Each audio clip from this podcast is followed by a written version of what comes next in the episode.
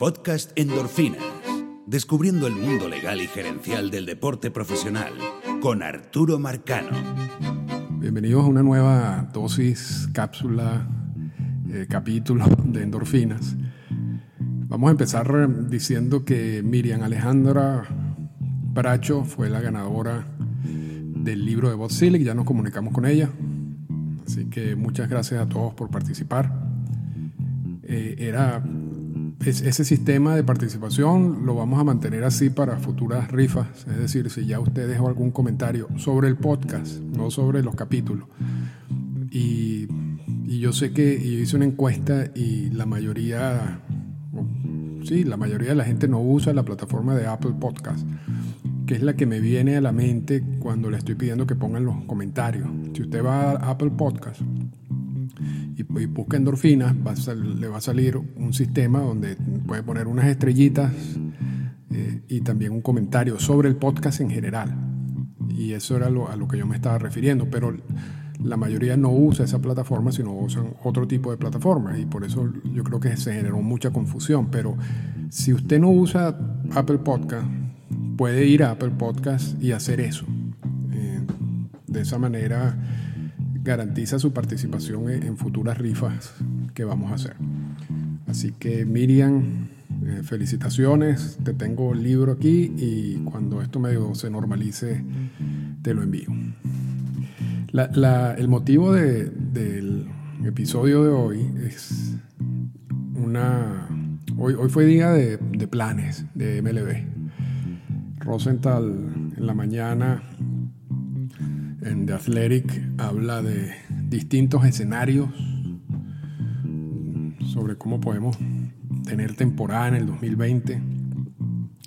Esos escenarios, algunos son los viejos, ya conocidos, otros son una mezcla y uno que quizás no entra tanto en detalle lo menciona y después eh, Bob Nightingale del USA Today sí entra como en más detalle sobre ese plan, pero vamos a primero hablar del de Rosenthal. El plan de Rosenthal, los planes de Rosenthal, el artículo yo, lo considero hasta cómico porque Rosenthal es bien balanceado en, su cobertura ¿no? y en lo que escribe. Tiene todos estos, todos estos periodistas que, que trabajan esa fuente, tienen muy buena muy buenos contactos adentro, tanto en MLB como en el sindicato. Y eso es lo, eso es lo importante en ese medio. Igual yo, o sea, yo por mi lado tengo, tengo contactos también en el, sindicato y en MLB y algunas veces eh, consigo información y, confirmo, consigo.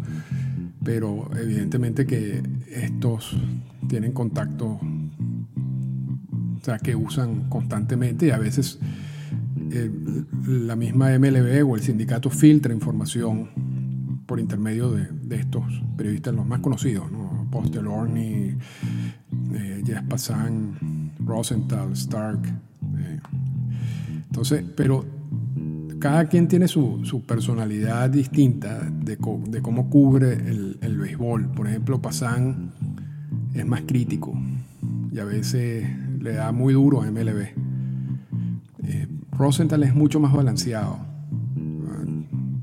Y, es muy inteligente en la forma de, darle a MLB. Porque, por ejemplo, en esa columna que salió en el día de hoy,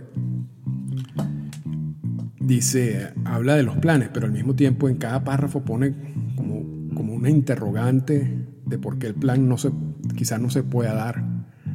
Sin decir que, que MLB está loco, sin decir que, el plan no tiene sentido, nada. simplemente agrega algo que te pone a pensar y, dice, y a, concluir de que quizás no sea tan fácil, ¿no? así como lo, están planteando sus fuentes de MLB.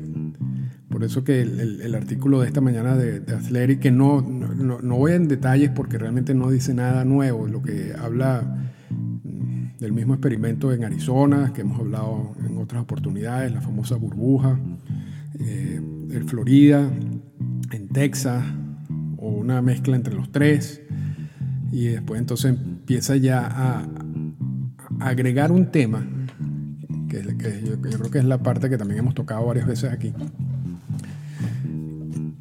que yo creo que es el, impulso de, la nota que saca Bob Nightingale en el USA Today luego, casos minutos. esto fue publicado, yo lo tengo aquí enfrente a las 4 y 20, yo estoy grabando esto a las 5 y cuarto. Y es que el, plan de, sacar, el sacar a los equipos de sus estadios locales es, implica la renuncia de muchos ingresos. Y ya lo, ya lo hemos conversado antes. La, ventas de entrada son más o menos como un 30% del total de los ingresos de MLB, pero también eso hay que agregarle estacionamiento, hay que agregarle mm, eh, venta de comida, de bebida, de las tiendas, el nombre del estadio, eh, incluso los, sponsors locales que se colocan en, en todo alrededor del estadio y, en la pared del terreno de juego. Todo, si tú sumas todo eso, te da una cifra cercana al 45-50% de los ingresos. Cuando tú sacas a todos los equipos de sus estadios locales y los colocas en Arizona, no solamente estás afectando el ingreso por entrada, porque de todas maneras no va a haber fanáticos, pero hay otro, hay un pequeño grupo de ingresos, el nombre del estadio, esos patrocinantes locales que cuando se desarrolla el juego tú los ves en la televisión constantemente. Todo eso son ingresos negociados, algunos a largo plazo por los equipos en, en cada uno de esos estadios. Y cuando tú sacas, los sacas a todos, los pones en Arizona, quizás no sea lo mismo sobre todo porque si, van a jugar, van a compartir un poco los estadios estos de sprint training, no todos los estadios tienen esa, la capacidad de poner la cantidad de, patrocinantes que tiene un estadio normal de, grandes ligas. Entonces, e, ese plan tiene muchas cosas, ese plan de la burbuja o del sistema de Arizona y el sistema de, de Florida o de Texas, una mezcla de esos tres, tiene ese problema que es la renuncia a una gran cantidad de dinero. O sea, básicamente dependes de los derechos de transmisión, de los derechos de radio y derechos de televisión. Y la creatividad que puedas tener con eso. Porque quizás en algunos casos los derechos de transmisión de algunos equipos a nivel de equipos pequeños o medianos, quizás eh, en sus zonas no son buenos, pero ahorita con este sistema quizás tengan la oportunidad de renegociar algo, no sé, pero que también es bastante difícil si tienen contratos de televisión a mediano o largo plazo ya firmados, porque eso es lo otro. no, no es que van a negociar un nuevo contrato ahorita con esta nueva serie, así como por ejemplo puede pasar quizás en otras ligas o, puede pasar en algunos otros deportes. ¿no? Pero al, renunciar a todos esos ingresos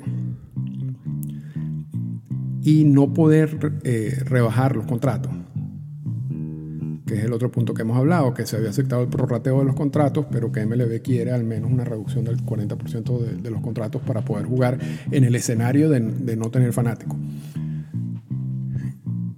Y no, no pareciera económicamente muy buena idea, incluyendo, estamos hablando de una industria que maneja muchos miles de millones de dólares.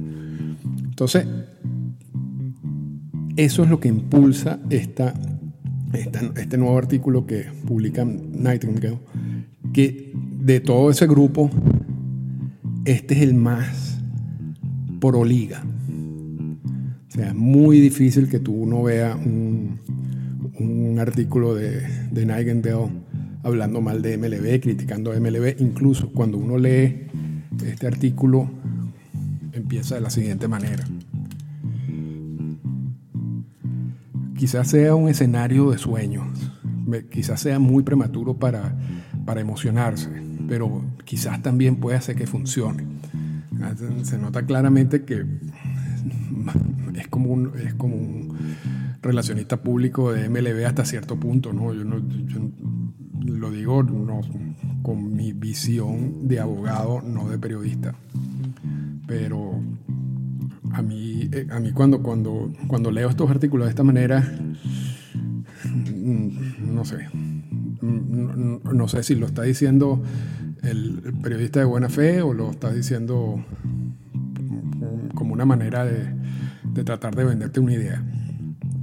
Y la idea que está tratando de vender a través del artículo es otro plan, en donde MLB dice que va a crear tres divisiones la división este con los Yankees, los Mets, Boston, Washington, Baltimore, Filadelfia, Pittsburgh, Pirat, eh, Pittsburgh, Toronto, Tampa y Miami. La oeste, Dodgers, Angelinos, San Francisco, Oakland, San Diego, Arizona, Colorado, Texas, eh, Astros y Seattle. Y la central, Chicago, los dos equipos de Chicago, Milwaukee, San Luis, Kansas City, Cincinnati, Cleveland, Minnesota, Twins, Atlanta y Detroit. Esas tres divisiones van a sustituir las dos ligas, la americana y nacional, y la, cada una de las divisiones de, esas ligas. Y son creadas de esa manera para limitar un poco lo que son los viajes, ¿no? Son, son, si se quiere, divisiones geográficas hasta cierto punto. Entonces, la idea del plan es crear estas tres divisiones, permitir que los equipos jueguen en sus estadios, aun cuando no tengan fanáticos. Pero de esa manera los jugadores que habían criticado el plan de Arizona y el plan de Florida, porque dicen yo no voy a pasar tres, cuatro meses en una burbuja sin, sin tener contacto con nadie, en este plan vivirían en su casa, porque jugarían en su estadio. Y, entonces esa, esa parte, o sea, es más fácil de vender a los jugadores.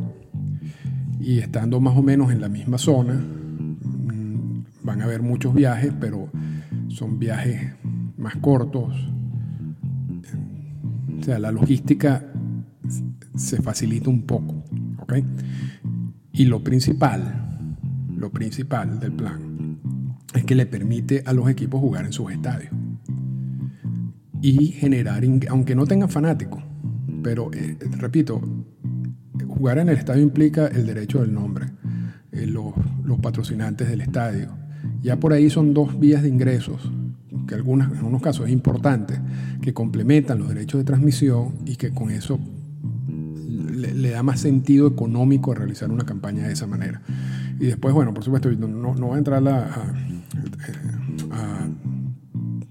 que si cómo, cómo será una temporada, la postemporada ampliada, nada, de eso, porque todo esto son, son experimentos que MLB lanza allí para ver cuál es la reacción.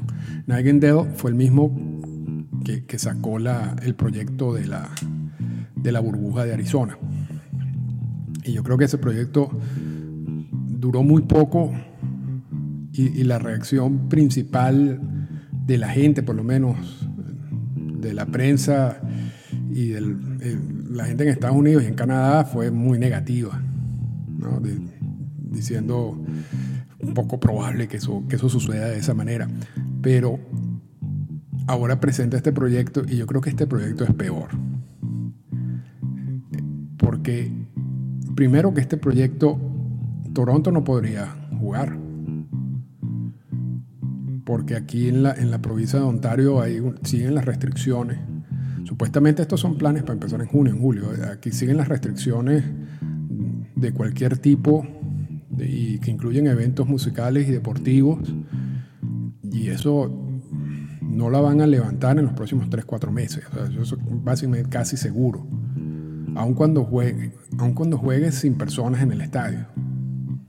Porque también involucra mover personal. O sea, jugadores, trainer, medios, este, ese tipo de...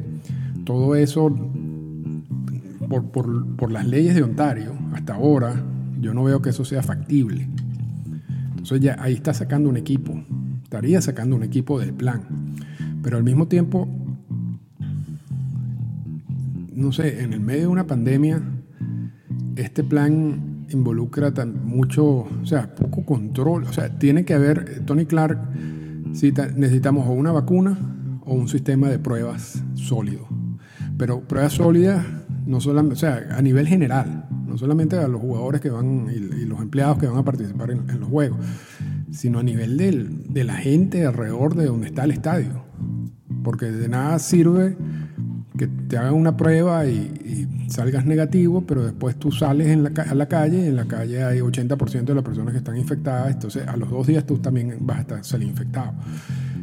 O sea, tiene que haber un control un poco más seguro de lo que está sucediendo. Y este plan tiene lo malo de que tú estás saliendo del extremo del, proyecto de la burbuja de Arizona, que, que es como un grupo de control, ¿no? Donde tienes, donde tienes casi absoluto, y es lo que, lo que había más o menos promovido, si se quiere, Tony Fash, eh, el, médico, diciendo es mejor tener un grupo de control sin contacto con nadie, etcétera, etcétera, que era todo el proyecto de la burbuja de Arizona. Ese proyecto muy difícil de implementar, pero tenía científicamente como más sentido. Este proyecto es muy riesgoso en la situación en que estamos. Y para que este proyecto se dé, en cada uno de los estadios donde se juegue tiene que haber pruebas, tiene que haber distintos controles en el, estadio y en, la, y en la ciudad. Y, y, también esto involucra viajes, viajes en avión, varios viajes en avión, porque por más que sean por zonas geográficas, por lo menos en la zona este está Toronto y está Miami.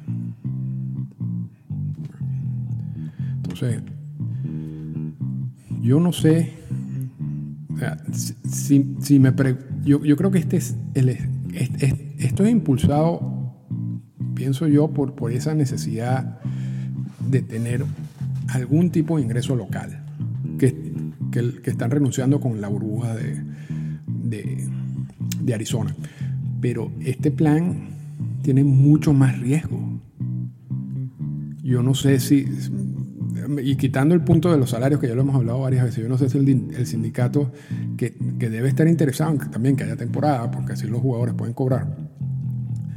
Pero, pero tampoco yo creo que están interesados en que, en que los jugadores sean conejillos de India y que estén, sean objeto de, de experimento para ver si las cosas funcionan o no funcionan.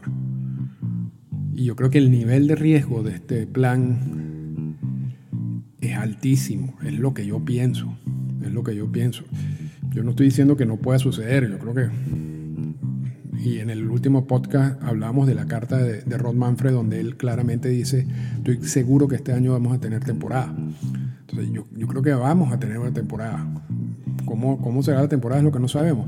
Pero quizás esté en el medio de esta propuesta de crear estas divisiones geográficas y y la propuesta de Arizona. alguna mezcla o lo que hablaban antes de Florida, Texas y, Arizona. El problema de la, de la, cuestión de Arizona, del proyecto de Arizona, es los horarios de los juegos para la costa este. Entonces necesitas tener también un grupo en la costa este que te permita vender juegos a un horario prime time en el este para eso no puedes estar en Arizona, porque en Arizona no vas a poder jugar de día, tienes que jugar de noche, entonces eso ya le tienes que sumar tres horas, si empiezan a las 6 son las 9 de la noche, si empiezan a las 7 son las 10 de la noche. Entonces, eh, eh, la labor de MLB, por supuesto, es buscar alternativas, de ver cómo esto funciona, cómo se puede dar una temporada. Por eso yo creo que deben estar trabajando 24 horas al día en esto y, y filtran estos planes para ver cómo reacciona uno. Pero yo creo que en este caso, más que la reacción, porque en el caso de, del proyecto Arizona, repito, había una base científica, ¿no? O si uno no le gusta, no le gusta, pero parecía que estaba basado como con, cierto, como cierta lógica de control y de todo eso, pero es que este plan o sea, a menos que estemos en una situación en que la pandemia esté totalmente controlada, ya para estos meses junio, julio, no estamos hablando de nada. Yo, yo no creo que este plan se vaya a dar de esa manera como está siendo planteado, pero es mi opinión. Es mi opinión y quería, quería compartirlo por aquí. Eh, vamos a ver qué pasa. Hoy fue, hoy fue día, repito, de, de nuevos planes de juego. La posición del, del sindicato no ha cambiado mucho. La posición del sindicato sigue exigiendo pruebas, sigue exigiendo la aparición de una vacuna. No pareciera que están dispuestos a rebajarse el salario, que es una piedra de tranca. Sí a prorratear los contratos. Así que no, yo, Trump se reunió hoy de nuevo con, con todas las ligas más importantes, entre ellas eh, Major League Baseball, y creo que la, por lo que uno lo estoy leyendo de las conclusiones de esa reunión, eh, todas estas ligas dicen, bueno, necesitamos ayuda de la empresa privada para poder realizar cualquier tipo de temporada, por, por las pruebas y por todo el protocolo que debe seguirse para poder tener los juegos. Y en eso no se diferencia mucho a la primera reunión, por eso es que yo no creo que haya habido mucho avance allí, al menos por lo que, lo, lo que se filtra de la reunión. Este, este, eh, repite, este proyecto de, de, de, crear tres divisiones geográficas y todo eso, a mí no me cuadra, no me cuadra, pero bueno, vamos a ver qué es lo que pasa. Al final, al final veremos si era un plan que realmente tenía base y, tenía buena base y muchos equipos estén peleando por ese plan o es simplemente otro de esos esas noticias que a veces dan para que uno continúe hablando de béisbol y para que uno continúe criticando o apoyando ese tipo de proyectos y no se olvide que, de que deberíamos estar en temporada de béisbol. A veces pasa eso también. Pero honestamente, a mí este, ese proyecto no le veo ningún tipo de sentido. Pero bueno, así que hablamos en un próximo episodio. Esta fue una presentación del podcast Endorfinas. Para comunicarse con nosotros, escríbanos a las siguientes cuentas en Twitter. Arroba Arturo Marcano y arroba Endorfinas Radio.